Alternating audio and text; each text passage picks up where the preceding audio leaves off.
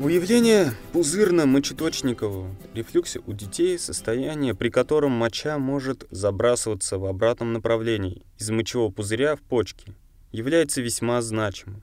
Это состояние может быть выявлено при проведении исследования под названием микционная цистоуретрография инвазивного метода с использованием рентгенографии. Поэтому важно найти другие точные методы. В новом Кокрейновском обзоре – опубликованном в июле 2016 года, оценили два альтернативных метода визуализации выявлением пузырно-мочеточникового рефлюкса у детей с высоким риском долгосрочного поражения почек, отличающихся меньшим дискомфортом и облучением, чем микционная цистоуретрография.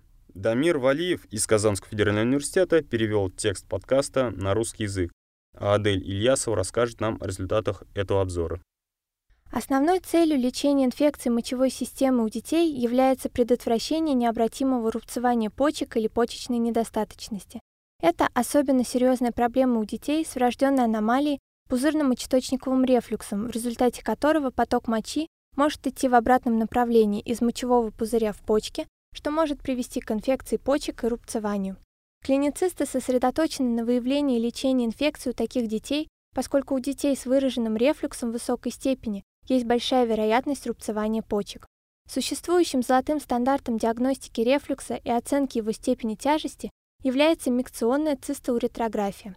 Во время этой процедуры ребенку через катетер в мочевой пузырь вводят рентгеноконтрастное средство. Рентгеноскопия наглядно демонстрирует любое движение контраста в обратном направлении в мочеточнике, выявляя рефлюкс мочи. Поскольку этот метод является инвазивным и предполагает применение рентгенографии, было бы хорошо иметь другие методы обследования без этих недостатков. Двумя альтернативными методами оценки риска рефлюкса мочи является сканирование почек с использованием димеркаптосукциновой кислоты, кратко ДМСК, и ультразвуковое исследование почек и мочевого пузыря. При исследовании с ДМСК проводят внутривенные инъекции для определения фотон-дефицитных областей в почках, вызванных ранее перенесенным пилонефритом в то время как ультразвуковое исследование выявляет анатомические аномалии почек.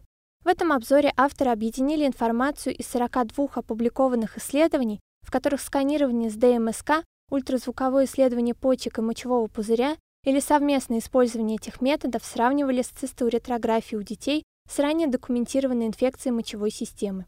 Но авторы обнаружили, что ни один из этих методов не является удовлетворительной заменой микционной цистоуретрографии.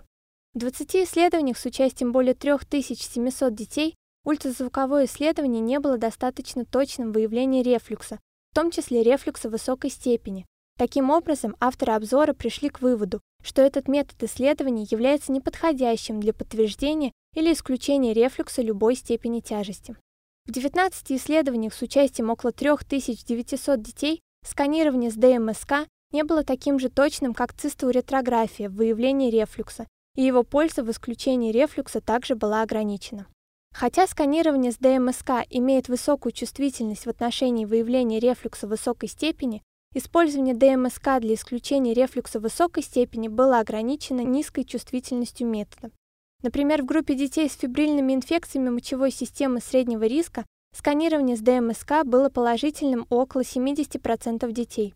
Это означает, что даже несмотря на то, что у менее 1% детей с отрицательным результатом сканирования с ДМСК в действительности может быть рефлюкс высокой степени.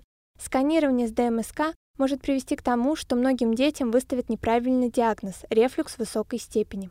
В заключение, ни ультразвуковое исследование почек, ни сканирование с ДМСК не являются достаточно точными в выявлении пузырно-мочеточникового рефлюкса любой степени. Эти методы не подходят для замены цистоуретрографии в диагностике рефлюкса у детей с перенесенными инфекциями мочевой системы. Если вам необходима более подробная информация об этом обзоре и включенных исследованиях, зайдите на сайт Кокрейновской библиотеки и введите в строке поиска «Дети и скрининг при рефлюксе».